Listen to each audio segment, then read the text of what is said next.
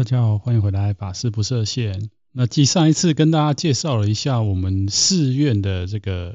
从印度一直到古代啦，哈，从古代一直到现在的一个历史的变化过程呢。然后也问了大家，哎，最近一次去寺院是什么时候？然后是为什么而去？那今天就延续着上一周的话题，继续来跟大家分享哦。因为一般如果没有接触这个佛教或者接触特定的宗教的话，一般我们很少，真的现在人真的很少会去到所谓的宗教的设施里面。哈，那除了说，我们虽然在自己的国度里面很少去，可是很奇怪哦，就是。我发现呐、包括我自己也一样，以前呐、就是到国外去的时候，反而会去参观这些宗教设施。哦，因为一般来讲，我们都会知道，哎，这些宗教设施也代表着那个地方的文化哦，或者是它的历史。所以之前上一集有跟大家讲到说，这个寺院其实为什么上一次我参加那活动，会讲说它是一个博物馆。或者是说寺院，它真的就是一个文化跟艺术的中心。那上一次有跟大家介绍到佛教寺院哦，通常一个传统的佛教寺院，特别是我们汉传的那个，会首先经过一个山门。那山门是一二三的山，不是山林的山。哦，那其实山门为什么会用那个山呢？就表示有特别的意义嘛。那上一次就有人哈敲碗问我说：“哎，那这个山到底是什么意思？”哦，那这一集就一开始要来带带大家来看佛教的那个三门哈，通通常一个寺院的一开始哈，像传统就是有一个牌坊哦，或者是一个特别的门哈。那现在的当然不一样，现在的寺院的形式非常多哦，然后有的在这个都市里面高楼大厦里面，那这个东西可能就没有办法被很具象的表现出来。哦，那我们就是讲说比较传统的寺院建筑会有所谓三门这件事情。那三门是哪三门呢？三门其实它象征意思就是三解脱门。哦，大家知道就是来佛教修行的人都会想要哦解脱我们生命中的苦难。哦，特别是简我们认为说我们会一直来到这个世间受苦，就是因为我们无始的生命流转过程当中，我们迷失了自信，然后迷失了自己，然后没有办法解脱，或者是。没有办法回到那个圆满哦跟光明的自在里面去哈，所以对于那个修行佛法的人来讲，就是要修这个解脱法门哦。所以三门呢，通常老实讲呢，就是真的在古代它 真的就是一个牌楼式的建筑，分别代表了空、无相跟无座，或者是有也有一层叫做无愿呐，这叫做。进入涅槃的这个三个解脱门，所以三门它其实真正的意思就是这三个意思。那它最主要就是说要解脱，就是我们所有人都希望透过来来佛事，然后熏修佛法，获得从这个烦恼哦，还有痛苦跟业障当中来解脱出来，就必须要怎么样来修行。那佛法讲的是无我哦，讲的是空。那透过这样三种修行方式，到最后你。正得了无我，你就解脱前面刚刚讲的这些烦恼啊、业障啊、痛苦啊，然后最后你就得到就近的平安跟喜乐。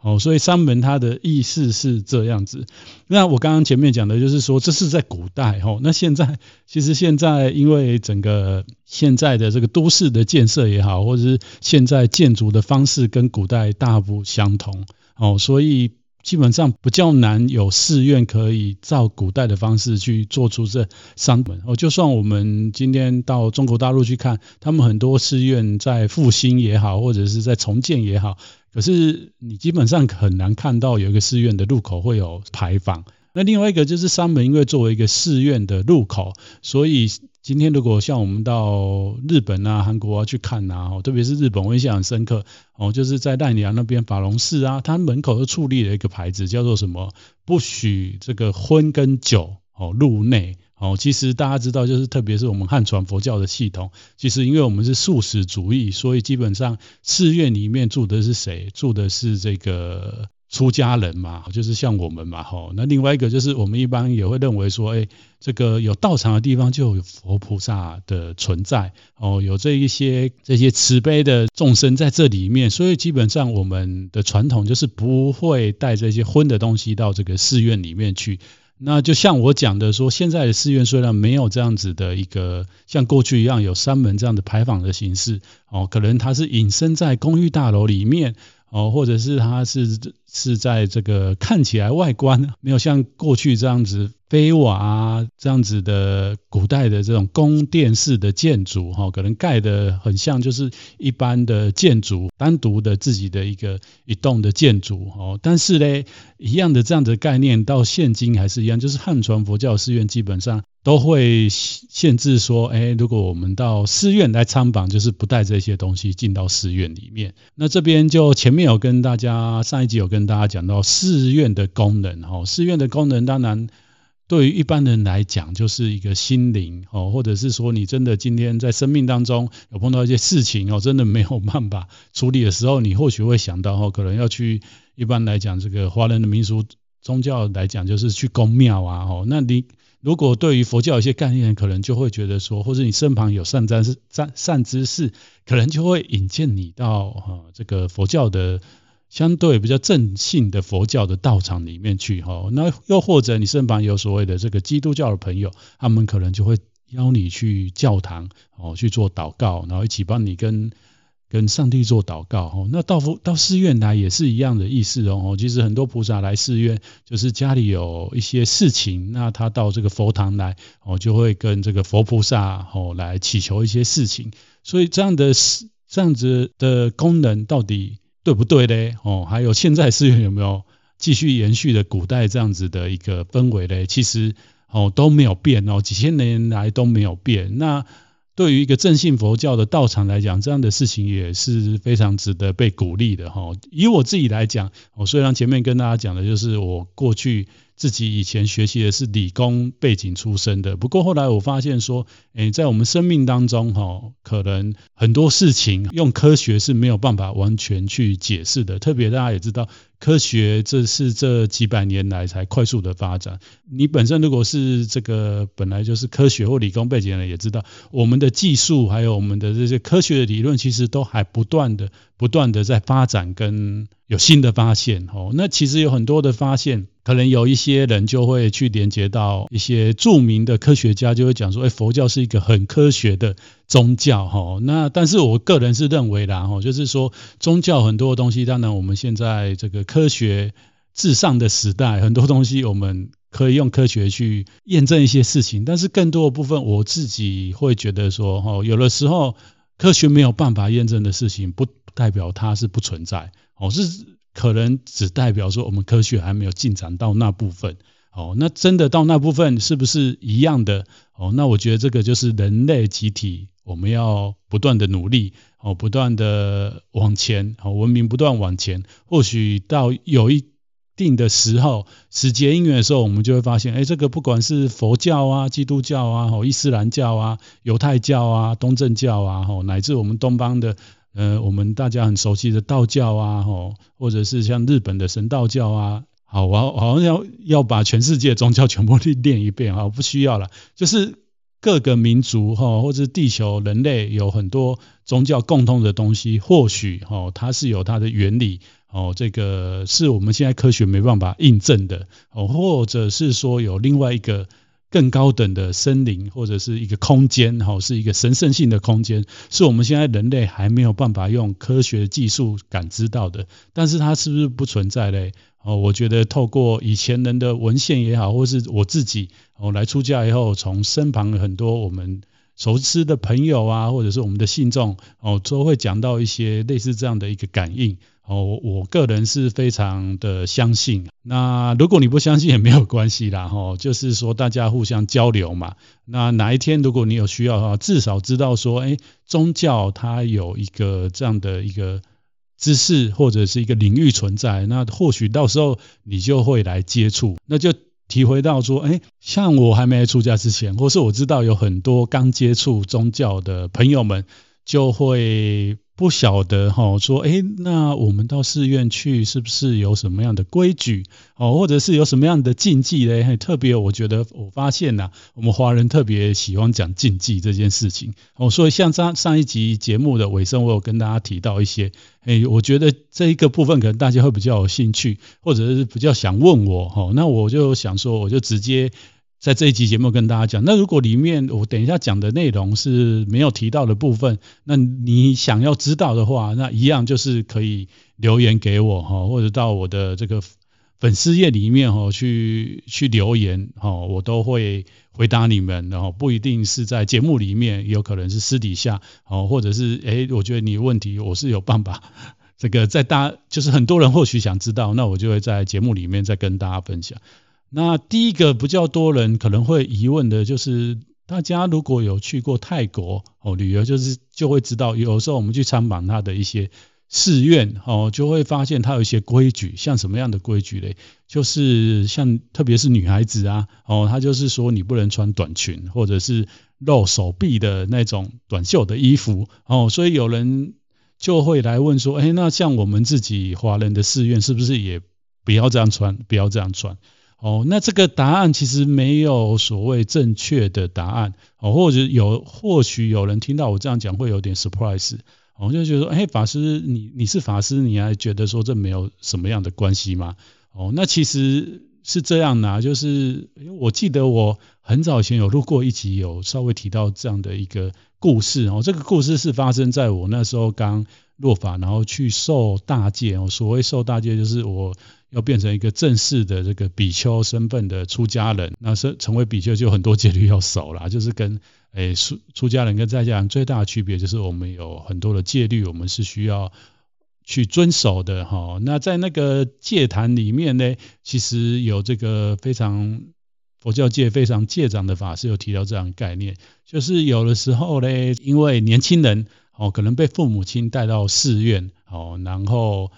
就他也没有这样的一个想法或冒犯的意思。大部分的女孩子，年轻女孩子都喜欢漂亮嘛，所以她可能就是穿个裙子啊，哦啊夏天去哦，然后这个长老的道场又是在中南部，于是那个女孩子就是穿着比较单薄的。上半身衣服，结果去到那个寺院呢，就被他们寺院里面很资深的这个在家的居士哦，在里面当义工哦，就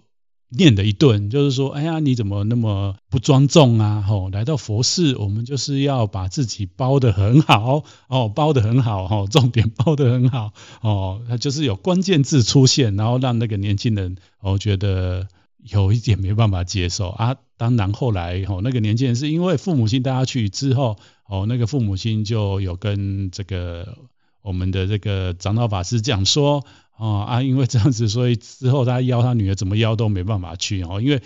他们也不知道怎么跟女儿讲说为什么到寺院没办法哦穿这样子相对比较单薄的衣服哦，所以这个长老其实有点感慨，有点感慨哦。那为什么要提这段故事呢？其实。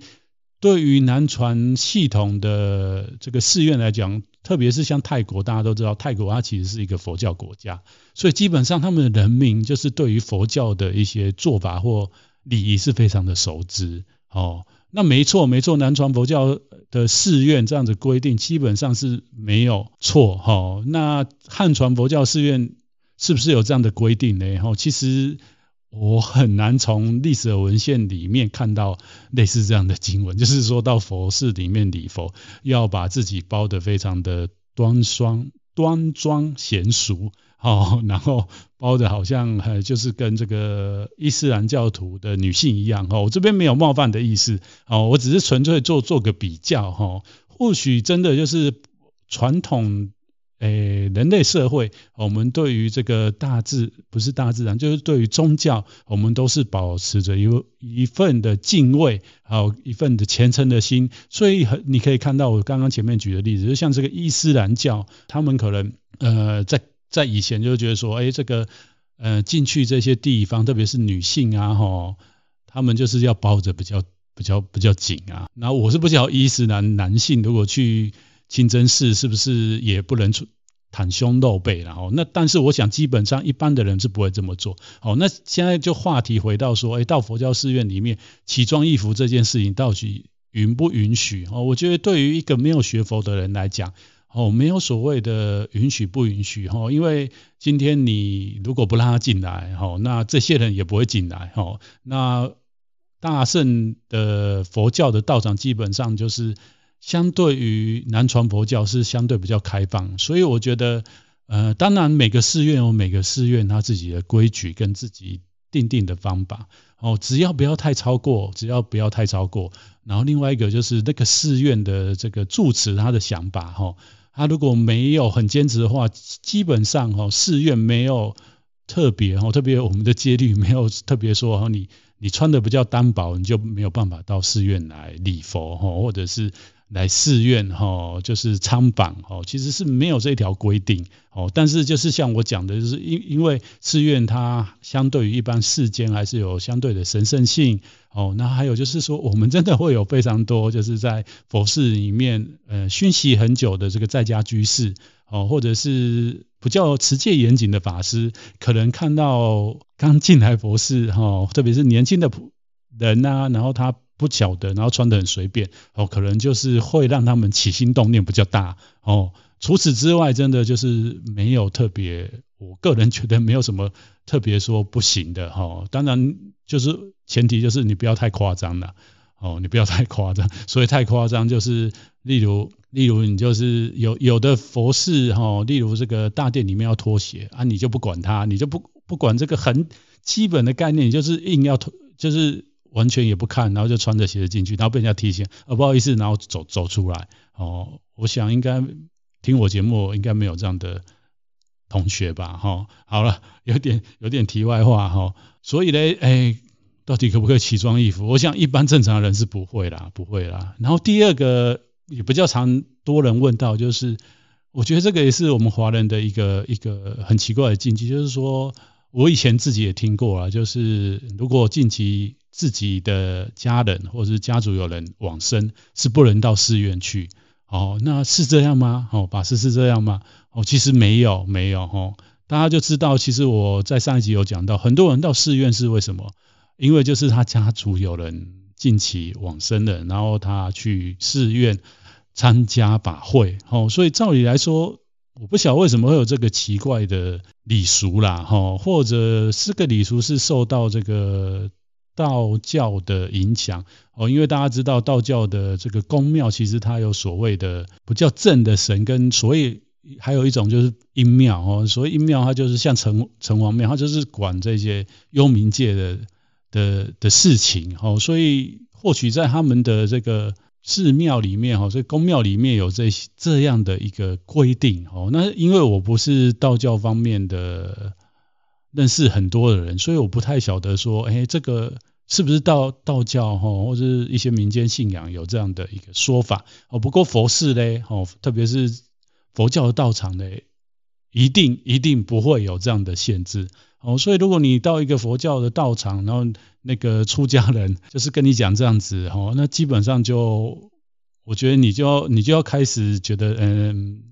呃，可能有怪怪的啦。我 只能这样讲，因为。照理说，佛教的寺院不会有这样的禁忌，哦，不会有这样的禁忌。那另外一个，我我自己亲身也曾经发，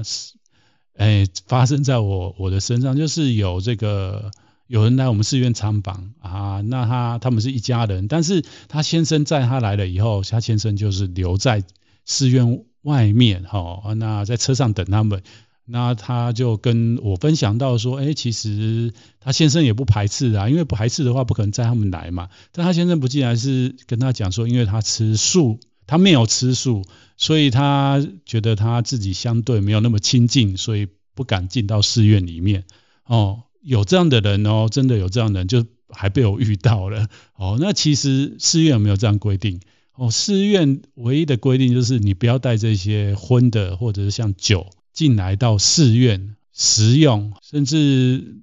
如果能不带进来更好啊。带如果你本来就放在包包，你也没注意，因为我有很多人就是在路上会买一些点心啊，例如包子啊，包子里面就是有肉嘛，但是你就是不小心带进来，那你就不要拿出来吃，其实没有关系。但是比较保险的就是你就是在寺院外面吃完再进来寺院，因为现在很多寺院其实都有。这个提供茶水的地方或提供点心的地方，那你如果需要用的话，其实也可以到寺院里面来享用哈，那就不会有这些困扰。除此之外呢，嘿，其实你自己本身没有吃素，是不是就不能到寺院？没有啦，没有啊，那那么严格，那谁敢来寺院呢？哦，再来就是还有一个很奇怪的问题，就是晚上不能去寺院哦，因为大家可能就觉得寺院，特别是早期的寺院，前面有讲了，就是有很多人家家族的人往生，可能他的牌位就是到寺院，还有寺院有的寺院有所谓的这个功德堂，就是有放一些超荐的牌位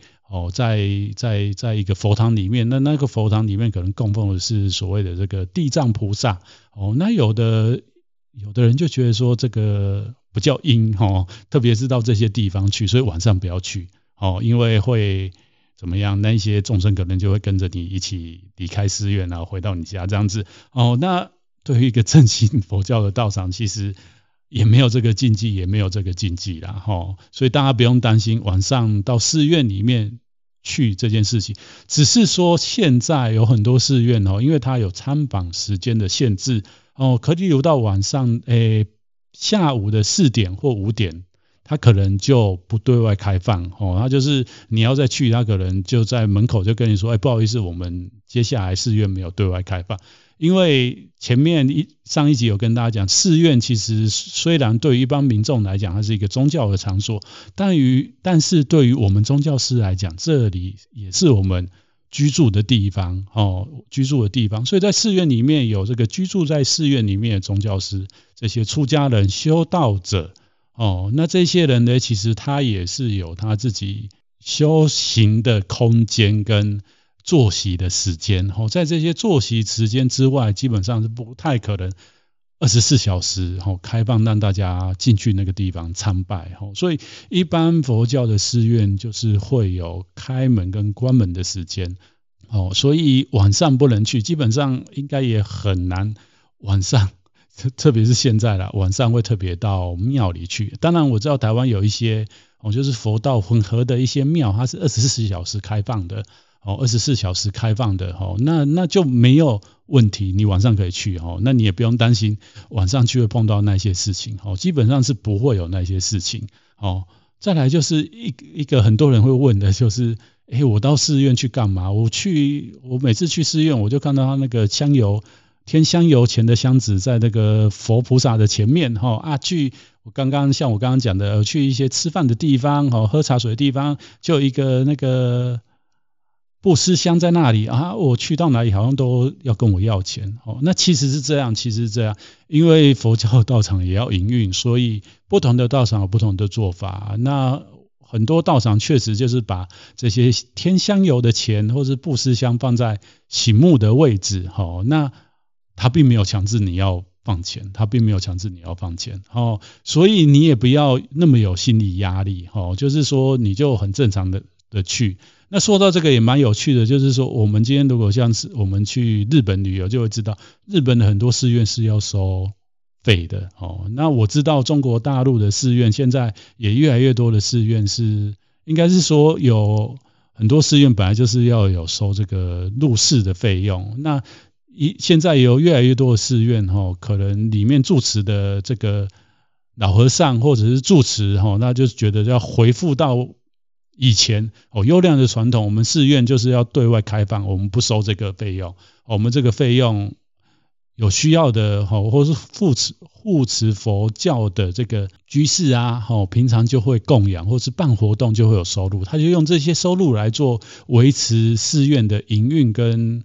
这个接引众生的资粮，他就不需要收这个门票哈。如果没有的话，就是日本或者是像这个。中国大陆很多寺院就是要收门票嘛，哦，所以像我们收门票的话，就是你你就很简单嘛，你你要去参访，你就是缴钱，那缴钱以后，它里面有放布施箱，你也可以不用缴啊，因因为你已经缴了那个费用了嘛，不是吗？不是吗？哦，那另外一个就是说，现在很多寺院里面都会提供像这个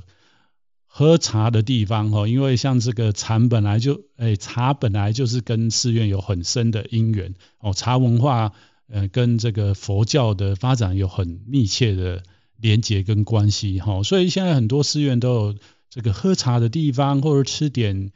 点心的地方，乃至中午啊，就是佛教寺院里面有所谓的斋堂，就是餐厅哈啊，可以到那边用个素斋哈，那是不是用就要投功德箱呢？然后我觉得基本上，大大家觉得。你自己会不会会不会投嘛？你自己会不会投嘛？哈，像我以前刚来寺院哈，那时候还没出家的时候，我去一开始，因为我那时候年轻，所以我也没投。但是后来我就慢慢发现，我自己就发现说，哎，我在这边吃东西，那那一些，呃，是不管是这个出家的师傅料理的，还是说寺院义工哈煮，呃，在寺院里面我们在这边用斋，那他是不是要费用？他是不是要费用？那些菜要不要钱？哦啊，那个水要不要钱？哦，然后吃饭你那个你在斋堂里面也是有灯光嘛，你也不是说啊，就是你你装一装，然后在外面边走边吃。哦啊，这一些我觉得使用者付费的概念啊，使用者付费的概念啊，那基本上就是尽自己的能力哈、哦，就是去护持一些，我觉得这个没有什么太大的问题哈、哦。那如如果你真的有很困难的话，那你去吃，我相信没也没有一个寺院会有一个人一直在那边盯着你哦。你吃完饭然后出来，然后他就是看你怎么没有投钱，就用一个很奇怪的眼光一直扫着你，应该是不会有这样的寺院呐。哦，那我也知道说，特别是前面有讲到寺院的功能，除了这个文化跟艺术，另外就是说寺院哦，特别是我们汉传佛教寺院，有很多时候其实是也是一个社会福利的机构。哦，我前面。也有一集在讲说，哎，这个佛教做这个社会慈善事业哦，其实是有非常非常长的历史哦，历史非常悠久哦，就是在隋朝、宋朝的时候，其实当时我们汉传佛教寺院就有做这个类似现在的这个社会福利机构、养老院呐，哦，还还是还是这这些布施给穷人呐，哦的一个地方，哦。所以我知道有一些寺院或者附近，如果有一些比较贫苦的人家，哦，他们的住持啊，或是这些法师就也都很慈悲，就会邀请这些人到他们寺院哦去吃饭，或者提供免费的斋食。哦啊，其实这个是我们古代的汉传佛教的优良传统就有这样，所以到现在的寺院哦更不会有这种这样的问题。哦，所以基本上。寺院它的用斋本来它就是哦，就是免费提供给 提供给来这个寺院参访的民众吃哦。那只是说，诶，我们现在如果慢慢接触宗教，也有概念的，我们如果可以的话，哦，你就可以护持哦，布施一点哦。那你吃的或许没那么多，但是你可以想，诶，寺院收到你这个钱。他也不是拿去自己用啊，因为他提供这些饭菜还是要钱呐、你多多放的话，你可以想象，你可以跟其他人来怎么样结这个法缘哈。因为寺院拿到这些钱，还是在照样还要再去添购哦之后的食材，然后继续煮。那有不同的人来寺院参访，吃到这个饭菜，那这个饭菜提供的钱哦，可能是你哦，可能是你哦。那你在冥冥之中就跟这些人又结了很好的缘。那以上大概是几个比较常见哈会被问到的问题。那我不晓得说大家对于参访寺院还有什么样的问题？对的，最后可以跟大家分享，就是说如果大家对于参访寺院，诶，就是说我们到寺院一开始进去哈，你可能对于环境不熟悉哦，或者是说寺院有什么活动哦，要到哪里去了解啊？哦，或者是像说很多人到寺院就是呃参加法会，或者是像。过年期间可能要点灯哦，点平安灯之类的，好，那到底要去哪里呢？哦，其实一般来讲，我们参访寺院第一个到的地方就是所谓的知客处，哦，知客处呢，它就是非常完善的、完整的提供你这个寺院有什么样的活动，然后有什么样的服务项目，然后进而哦可，他会告诉你说，我们的寺院有哪一些空间是你可以参访的，你可以去。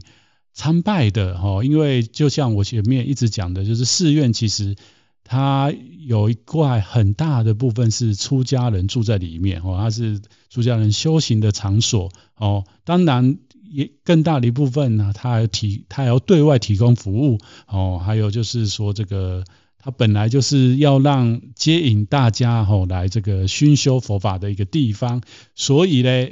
第一个哦就是我们今天到一个新的寺院。不管你熟悉或不熟悉，你可以一开始就先到他的知客处去，哦，去了解这个寺院哈，它有什么样需要注意的啊，或者是有什么活动，你以前或许没有经验，那听了小禅这一集以后，你有经验了以后，你到寺院去就不叫不会有一些很奇怪的认知，或者是不知道哈该做什么事情。那最后最后要跟大家分享的哈，我觉得，诶，我不太晓得未来汉传佛教会不会出现这样形式的活动哈，怎么样形式的活动呢？就是。据我所知，在日本跟韩国都有哦来去寺院住一晚的活动，每周来去寺院住一晚哈。那他们的专有名词，日本那边的专有名词就叫做这个宿方。所谓宿方就是在寺院里面住宿哦。那为什么他们寺院会提供这样的服务？其实很简单，就是很多人现在哦，特别是现在人的生活非常的忙碌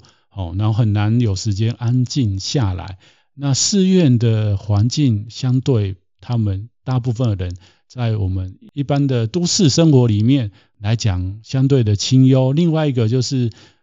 寺院提供的饮食相对的比较健康，然后还有就是想要体验宗教修行的这个氛围，或者是修行人的坐席的人，哈，就可以参加这。像在日本跟韩国都有到寺院。去居住，那基本上入住了以后，他就是会帮你安排房间，然后会跟你讲，诶，寺院的作息，例如晚上有晚课，早上什么时候有早课，那什么时候用早斋，那什么时候哦，早上通常像我们啊，就是早斋之前，除了早课以外，还会有这个打坐的时间哦。那像日本，他们可能还会再加一些活动，例如抄经哦。那所以他们就有很多人就是会。花时间哈，排时间去住在寺院里面体验这样子，让自己沉静下来哈，跟着修行人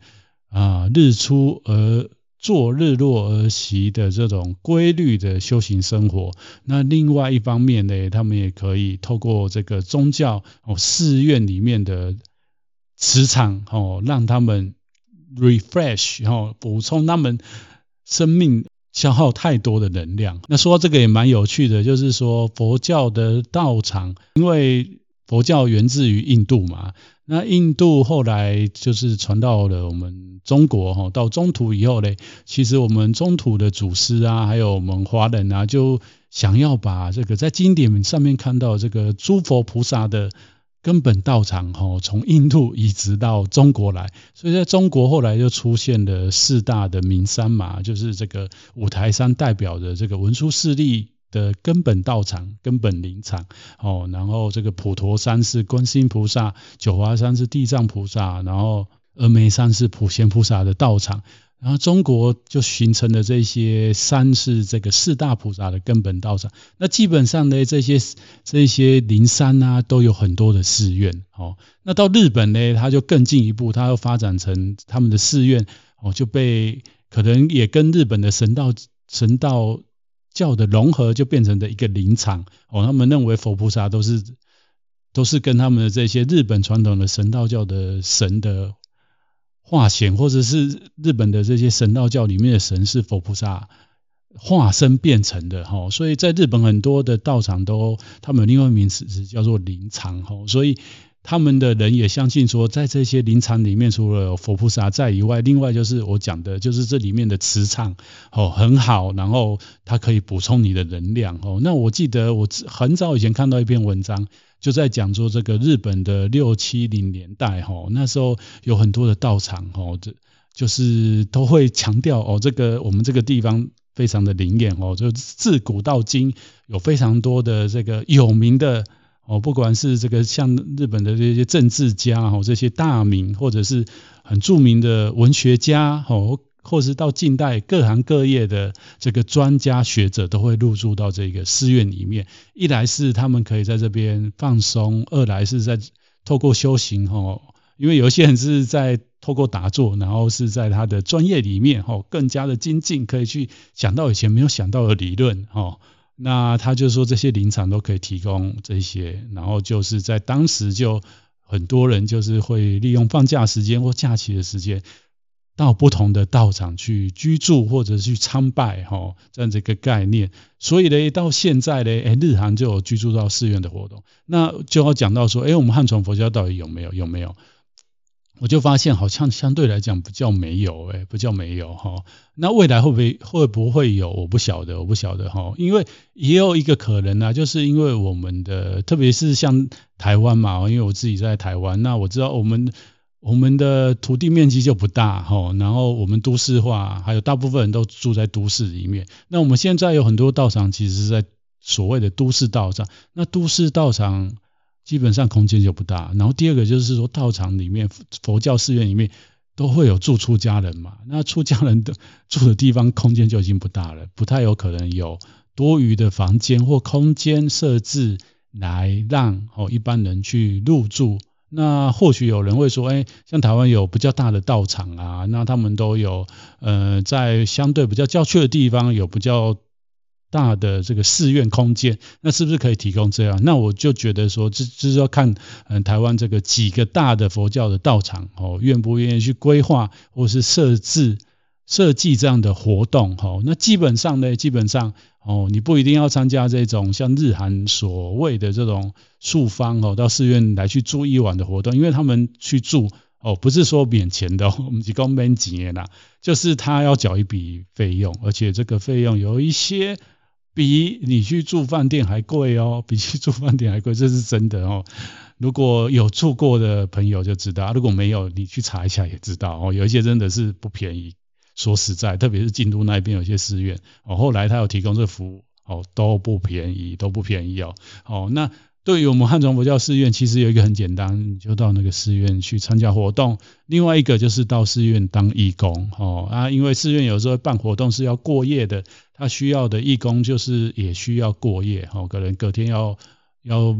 比较早起来，那你就可以在寺院里面挂档，然后跟着寺院的出家人过着这样的活动，哦。以上是这一集要跟大家分享的，就是希望说这两集的分享让大家对于佛教的。寺院有多一点的了解跟认识哦，然后也对宗教设施在现今这个时代扮演的角色有一些了解哦。那我想这个宗教寺院在不管在哪个时代哦的